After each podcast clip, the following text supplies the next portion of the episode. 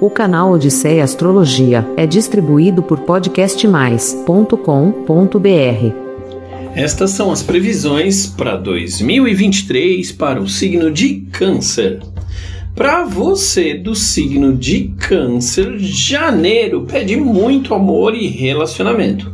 Em fevereiro, enfrente sentimentos fortes que podem até ser bons, mas serão fortes. Em março, prepare e faça viagens e melhore seus estudos.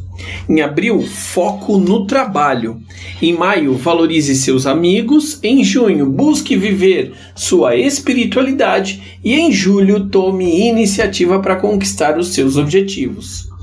Em agosto, dedique-se para o seu dinheiro. Em setembro, melhore e aprimore os seus negócios. Outubro, cuide da família. Em novembro, divirta-se com seus filhos. E dezembro, prepare seu trabalho para virar o ano com tranquilidade e tudo terminado. Em relação a algumas outras forças que guiam suas capacidades, algumas influências estarão presentes junto com estas que eu acabei de falar. Em fevereiro, será bom para desapegar de sentimentos antigos que prejudicam o seu futuro.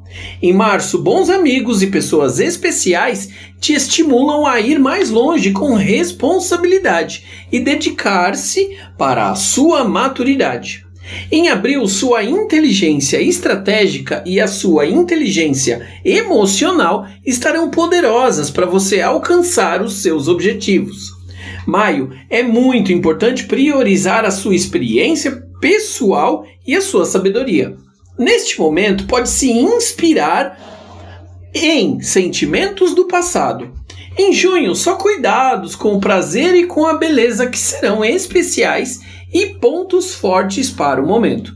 Em julho, a inteligência e a espiritualidade estarão afiadíssimas. Para agosto, valorize a sua personalidade e a sua sensibilidade também. Em setembro, confie na prosperidade. Em outubro, cuidado com o desequilíbrio entre ceticismo e credulidade.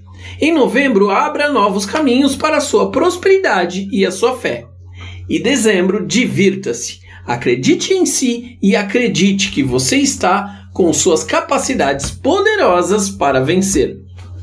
Estas previsões consideram o signo em sua pureza e sem outras influências. Para possibilidades específicas para você, é necessário calcular a sua lua, o seu ascendente, Vênus, Mercúrio e etc. E eu posso fazer esses cálculos para você. É só chamar na astrologia.